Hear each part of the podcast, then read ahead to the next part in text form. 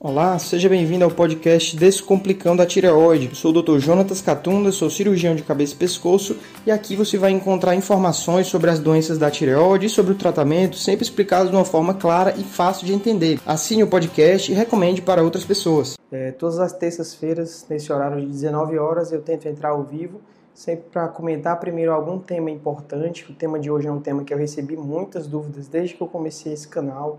Eu tentei trazer um, um obstetra, um colega da ginecologia, mas a minha agenda é muito difícil, a agenda do colega é muito difícil, então nunca deu certo trazer outra pessoa. Então eu trouxe uma das melhores referências nisso, que é o guideline da ATA. E aí eu vou falar alguns slides, vou mostrar o, o resumo, né? Até porque é um, é um artigo enorme, não teria como falar tudo aqui para vocês. Trouxe um pequeno resumo e depois a gente vai tirar dúvidas de quem estiver me acompanhando aqui ao vivo, tá certo? Quem for entrando, é, já avise se o áudio e o vídeo estão ok, se tiver qualquer erro eu consigo corrigir, beleza? E vamos lá. É, só lembrando que o tema desse vídeo ao vivo é, foi, eu comecei a usar o meu Instagram de uma forma mais ativa, então toda semana o tema do vídeo ao vivo, na segunda-feira eu vou fazer uma enquete no meu Instagram, para que vocês possam escolher o que é que vocês querem ver aqui. Afinal, esse canal é feito para vocês que me acompanham, né? que acompanham aqui o meu trabalho, tentando esclarecer um pouco mais sobre os mitos e as verdades sobre as doenças da tireoide, que infelizmente tem muita mentira sendo disseminada aí pelo YouTube, tá certo? Então, é assim, o guideline é esse daqui, é um guideline específico sobre as doenças da tireoide durante a gravidez, e ele tem 75 páginas, são 601 referências, então é um artigo bem robusto, e assim, medicina, ela não é tão simples, assim, não basta ler um guideline como esse que você vai saber medicina, né? Você tem que adequar as informações que estão nesse artigo ao paciente que está na sua frente. Então, é, não basta só saber isso daqui, mas também não pode ser o outro lado, não pode ser só o, o, o dia a dia do paciente. O médico precisa estudar para ter o conhecimento desses guidelines que vão sendo constantemente atualizados nos congressos, então é, não é fácil, né? Se fosse, todo mundo seria médico.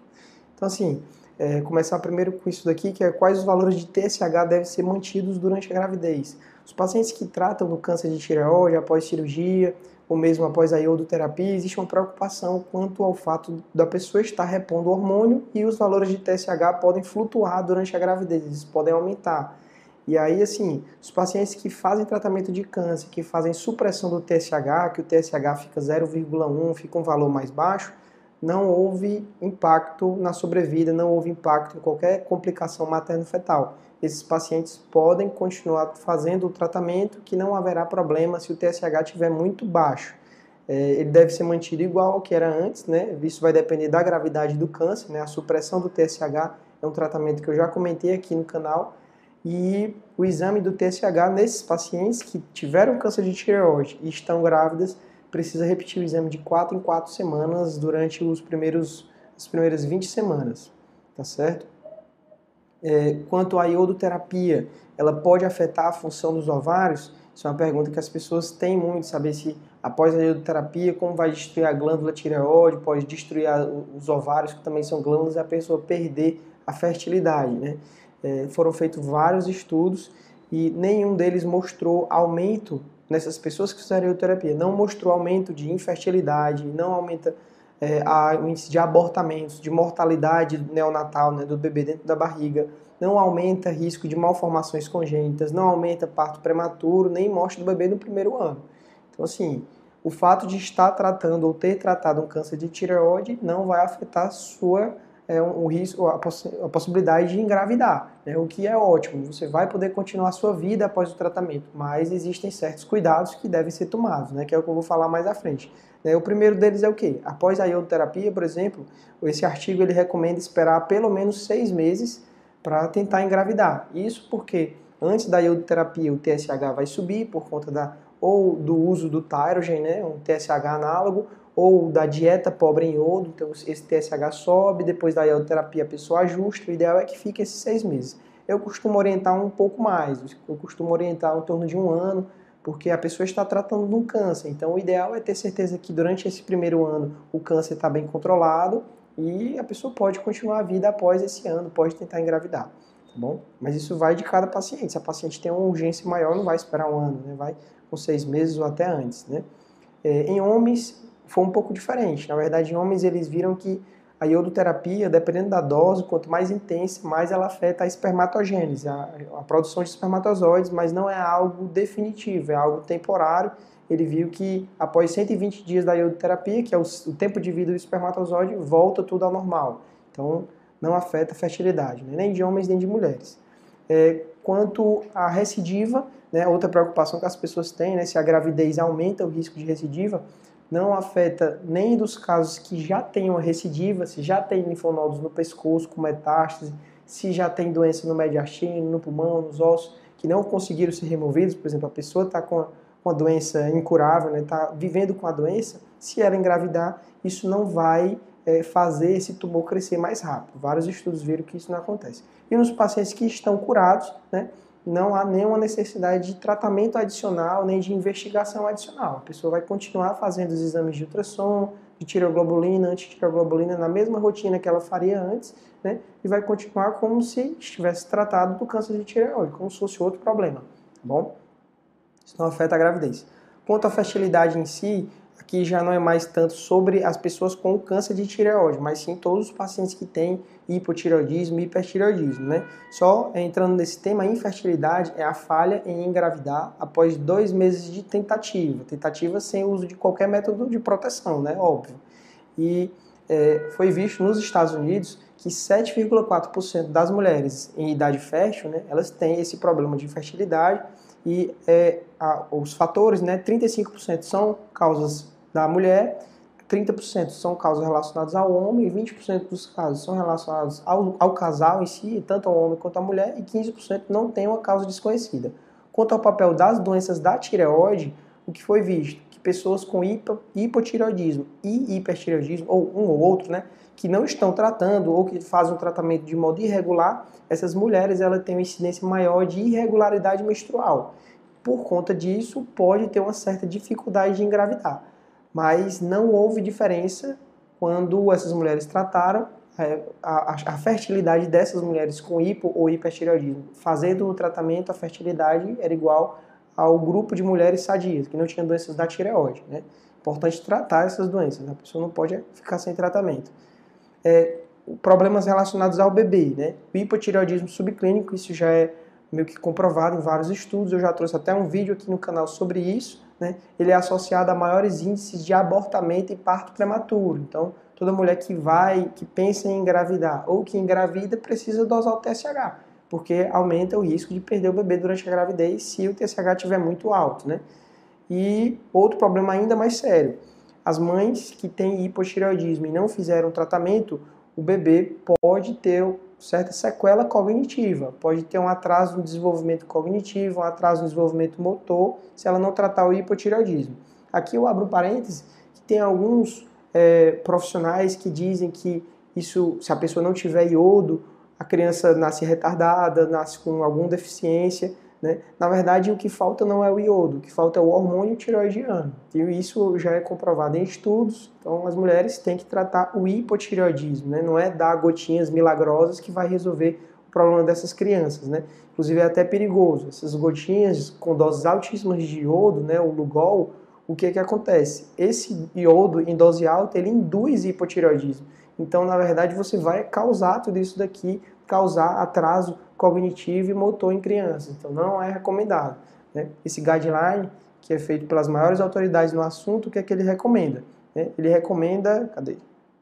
Recomenda manter o TSH abaixo de 2,5 e o tratamento é com levotiroxina apenas, o T4, nem T3, nem nada de iodo, nem nada de Lugol. A pessoa precisa tratar tanto antes quanto durante. Né? Antes de engravidar, a pessoa que pensa em engravidar, ela não pode é, manter o TSH abaixo de dois, acima de 2,5, né? tem que ficar abaixo de 2,5, tá certo, pessoal? Estou quase terminando.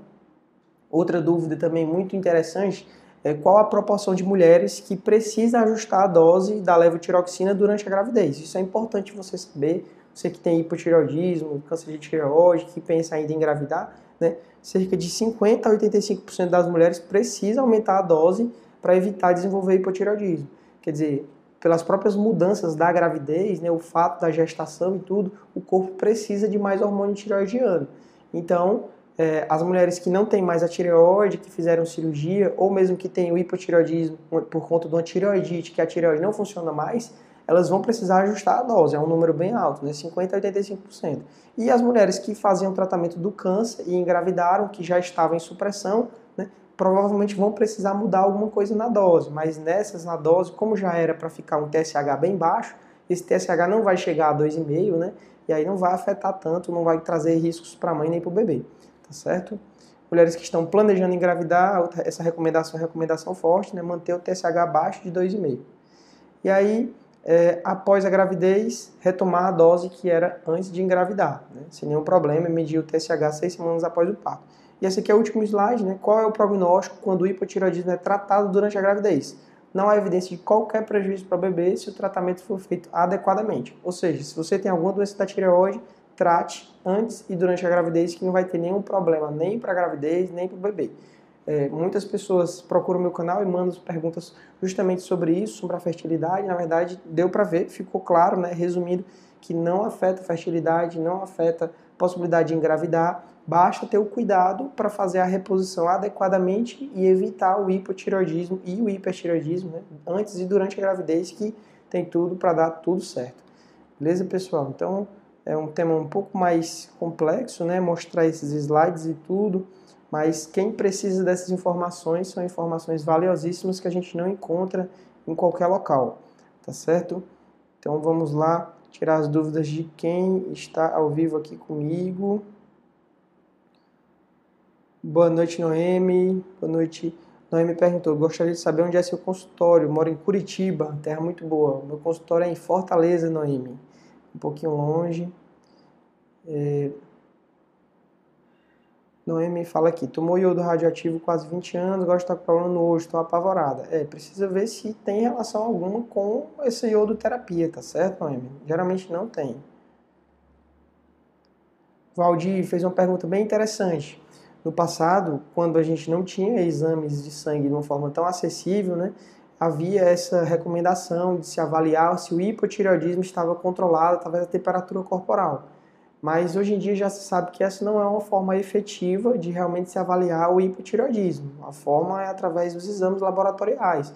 Existem vários outros fatores que podem afetar a temperatura corporal e isso não é um, é um fator tão é, direcionado ao hipotireoidismo. Tem pessoas que vão ter uma temperatura um pouco mais baixa com os hormônios normais né, e vão ter pessoas com hipotireoidismo que têm temperatura normal. Tá certo, Valdir? Então não é recomendado. O recomendado é você procurar seu médico, fazer os exames de rotina, né? Checar para ver isso direitinho. Beleza? Uma pessoa aqui tem o um nome sítio urbano fala que os exames bem alterados, assim, exames, o ideal é que você veja isso em consulta médica, tá certo? Eu não tenho como avaliar seus exames, pois eu não conheço o seu caso, não examinei, né, os exames que estão normais para você podem ser alterados para outra pessoa, ou vice-versa, que estão alterados para uma pessoa podem ser normais, na verdade, né? Precisa ver direitinho, né? Isso daí.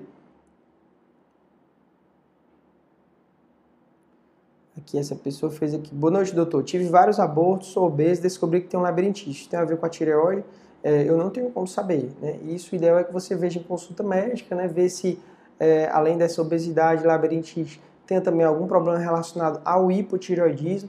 Né? Algumas doenças da tireoide, como a tireoidite de Hashimoto, é uma doença autoimune. E às vezes as doenças autoimunes elas vêm em pares, a gente fala assim na medicina, a pessoa tem mais de uma doença autoimune. Em algumas doenças autoimunes afeta diretamente a capacidade de é, ter de engravidar, né? que a pessoa acaba tendo abortamentos com uma certa frequência. O ideal é que veja isso direitinho em consulta médica, tá certo? Porque pode ter uma relação com a tireoide, sim, né? Tereza Luna fez uma pergunta bem interessante. Eu tenho um nódulo de 3 centímetros não funcionante. É melhor tirar, se necessário, antes ou depois de uma gravidez planejada. É assim, Tereza. Hoje em dia a gente não indica mais cirurgia baseada no tamanho do nódulo mas sim no risco desse nódulo ser um câncer de tireoide confirmado, né? ou mesmo se não for um câncer, um nódulo que esteja crescendo, pondo em risco as estruturas próximas. O nódulo, apesar de tiver uma punção benigna, se ele ficar crescendo com velocidade rápida, ele deve ser avaliado, possivelmente feito uma cirurgia, tá certo? Essa decisão é uma decisão muito da equipe, né, de você com o seu cirurgião, né, que vai decidir o melhor momento de tanto fazer a gravidez, quanto fazer a cirurgia, quanto fazer a gravidez. A maioria dos casos não há indicação de cirurgia. Eu tenho vários pacientes com nódulos de 3 centímetros que isso acompanha, que não faz cirurgia, que às vezes o nódulo até diminui entre uma consulta e outra. Então, não é por conta disso que você é, deveria cogitar, planejar a cirurgia e a gravidez. Provavelmente você vai mesmo engravidar e resolver esse nódulo depois, né? Porque afinal o nódulo da tireoide não é assim uma doença das mais mórbidas, né? Você não toma nenhum remédio, poucos são os casos que precisam fazer cirurgia, poucos são os casos em que isso é algo realmente sério, né? A maioria dos nódulos são benignos, tá certo? Então, o ideal é você ver isso direitinho com o seu cirurgião. Mas provavelmente, né, sem conhecer o caso, provavelmente você vai engravidar e vai continuar com o nódulo. E, como eu falei no vídeo da semana passada, durante a gravidez, alguns nódulos podem crescer. Também pode acontecer de surgirem novos nódulos, tá certo? Vamos lá procurar mais algumas perguntas aqui, pessoal. Hoje eu estou um pouco ruim da garganta, acho que eu não vou estender demais, não. Pergunta da Thalita é interessante, é interessante. Tenho 23 anos, um nódulo Bethesda 5, não estou grávida, mas futuramente meus filhos podem ter o mesmo problema. É, aí já são outras perguntas que você fez também. O que causa esses nódulos e algum modo de prevenção além dos exames? É assim, é, o câncer de tireoide, ele tem uma certa tendência familiar. Algumas famílias têm uma tendência maior de ter o carcinoma papilífero da tireoide mas às vezes também se vê que na verdade é uma doença de certa forma comum nas mulheres e acaba tendo mais de um caso na mesma família. Não tem tanto um componente genético, mesmo hereditário, para o carcinoma papilífero. Então, assim, poder ter pode, mas não é uma certeza, não é algo que você vai passar para os seus filhos. É um pouco diferente do carcinoma medular da tireoide, que é um tipo de câncer que causa uma mutação genética, quer dizer, que é causado por conta de uma mutação genética e é um câncer mais agressivo, às vezes precisa fazer até cirurgia se a pessoa descobrir um irmão que teve o câncer e ela fizer a pesquisa e descobrir que tem o gene também, às vezes você faz a tireoidectomia profilática, retira a tireoide antes mesmo do, do nódulo aparecer, né? Então, assim, não precisa se preocupar quanto aos seus filhos, né? O câncer de tireoide não é uma das doenças mais agressivas. Você mesmo é um Bethesda 5, nem é um câncer confirmado, né? Precisa realmente passar pela cirurgia para saber, né? Não há forma de se prevenir do câncer de tireoide. Quer dizer, existe forma, a principal causa que a gente sabe que efetivamente causa câncer de tireoide é se expor à radiação. Então, a pessoa que trabalha no dia a dia, por exemplo, num local de radiologia, um local de, onde faz raio-x, mamografia, os funcionários desses locais, eles podem desenvolver câncer de tireoide por conta da radiação que eles pegam todo dia, mas não se você for fazer uma mamografia, você não vai pegar um câncer de tireoide porque fez a mamografia. A dose que você pegou é muito baixa. Mas a pessoa que trabalha todo dia se expondo a essa dose baixa, cumulativamente, né, ao longo de vários meses e anos, essa pessoa pode desenvolver câncer de tireoide. Essa é a única forma de se prevenir, porque são essas pessoas que a gente sabe que tem um motivo. Mas as outras pessoas ninguém sabe a causa, né? Então não tem nem como prevenir. Só mesmo acompanhar, fazendo ultrassom. Acho que deu para entender, né? Eu falei demais nessa sua pergunta, Thalita. Espero que tenha dado certo. Vamos lá. A Tina fez uma pergunta. Boa noite, doutor. Fiz iodoterapia há quase um ano. Quantos anos posso engravidar? Tina, eu comentei nos slides, assim, se o câncer estiver controlado, TSH estiver controlado, por, pelo ponto de vista médico, provavelmente você já poderia engravidar. Né? Isso deve ser visto com o seu médico. Alguns casos de câncer de tireoide são muito agressivos. E aí a gente fala para o paciente, olha, você não pode engravidar, no sentido de você não deve engravidar, porque a pessoa vai precisar de novas cirurgias, vai precisar de muita iodoterapia e tudo isso pode pôr em risco a vida dela se o câncer se espalhar rápido e a pessoa morrer do câncer. Então essa pessoa ela deve evitar engravidar, porque é, a gravidez pode interromper o tratamento né, do câncer e aí a, a gente perde duas vidas, da mãe e do bebê. Então talvez fosse melhor em casos assim primeiro tratar o câncer para depois a pessoa pensar em engravidar. Isso não é a regra, a maioria dos casos o câncer não é assim. Ele é facilmente tratado após a cirurgia às vezes precisa da iodoterapia. Então essa pessoa depois de seis meses, um ano, já dá para ver bem que o câncer não voltou, nem vai voltar e aí ela pode engravidar, tá certo? Mas às vezes falta um pouco dessa compreensão, né, da comunicação do médico com o paciente se pode ou não pode engravidar. Né? Às vezes o médico quer dizer não deve engravidar e a pessoa acha que ele disse que ela não pode, não podia engravidar, tinha ficado infértil, né? E aí tenta e consegue Aí é um problema depois. Eu já vi um caso assim. Então, pessoal, tá minha voz está bem ruim, eu acho que vou interromper o vídeo. Tem muitas perguntas aqui bacanas. É assim, só ver se eu acho mais algum aqui que, sobre um tema que eu ainda não falei nunca aqui no canal, porque eu já tenho muitos vídeos, né?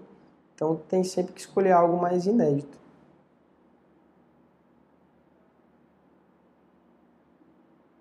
O Valdemir fez uma pergunta. Valdemir, é, o seu caso realmente tem que ser visto em consulta médica com a equipe, né? Mas o pouco que eu sei é o seguinte: o Valdemir perguntou.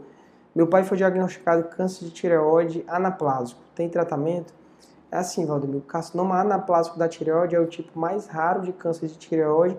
É um tipo de câncer que não costuma ter cura, pois a maioria dos pacientes descobrem tarde demais, descobrem quando ele já está muito grande, quando já está espalhado no pescoço então, nesses casos, o tratamento é paliativo, é você fazer uma traqueostomia, você tentar retirar a tireoide quando ainda é possível, tentar retirar todo o câncer, mas na maioria dos casos não é mais possível, né? Fazer radioterapia, fazer quimioterapia para tentar controlar o tumor e evitar que ele cresça, mas isso vai depender muito de cada caso. Já vi casos de pessoas com muita sorte fizeram a tireoidectomia por conta de um nódulo pequeno e por acaso tinham um carcinoma anaplásico lá. E essas pessoas ficaram curadas por um a dois anos e aí tiveram a cura do carcinoma anaplásico, mas isso é muito raro. É muito raro, pois a maioria dos pacientes só descobre tarde, né, infelizmente. Então precisa ver o caso direitinho, tá certo, Valdemir? Mas é uma, geralmente é uma doença muito triste, porque até de dar essa notícia é uma doença triste, porque a gente sabe que a maioria dos pacientes não tem muito tempo de vida quando descobre o carcinoma anaplásico. anaplásico. Andréas fez uma pergunta bem interessante. Eu já ia interromper, mas eu vou falar aqui sobre a pergunta dela. Boa noite. Fiz a tireoidectomia total há dois meses e o meu era maligno. Só que meus exames de tireoglobulina deu zero. Aí a médica cancelou a iodo que estava marcado. Será que o câncer não volta? É bem interessante, Andrés. É assim, a iodoterapia, hoje em dia a gente entende bem, ela não é um tratamento adicional, assim, de que vai matar realmente o câncer. O que controla o câncer de tireoide é a cirurgia, a retirada de todo o tecido tireoidiano e o câncer dentro dele. Então, se a sua tireoglobulina está zero, isso significa que todo o tecido tireoidiano foi removido e que a iodoterapia não seria tão eficaz, né? Se for um câncer de baixo risco, aí é que não vai precisar mesmo de iodoterapia. Você pode só acompanhar, porque muitas vezes a iodoterapia é feita para zerar essa tireoglobulina, para deixar ela zero. Se a sua já está zero, não tem por que fazer a iodoterapia, né? Se for um câncer de baixo risco. Beleza, pessoal? Então, é, eu vou interromper por aqui porque a minha voz já está falhando.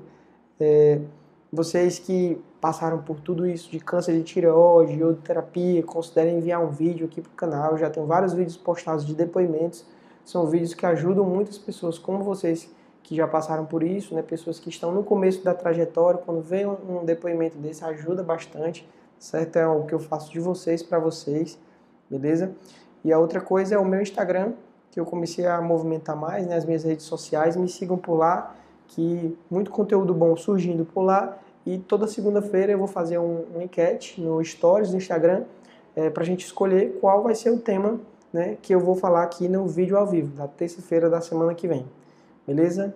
E é isso. Muito obrigado pela participação de vocês, perguntas muito boas e até semana que vem. Muito obrigado. Valeu. E esse foi mais um episódio do podcast. Se você gostou, não esqueça de se inscrever no podcast, pois muitas pessoas escutam o podcast, mas não assinam.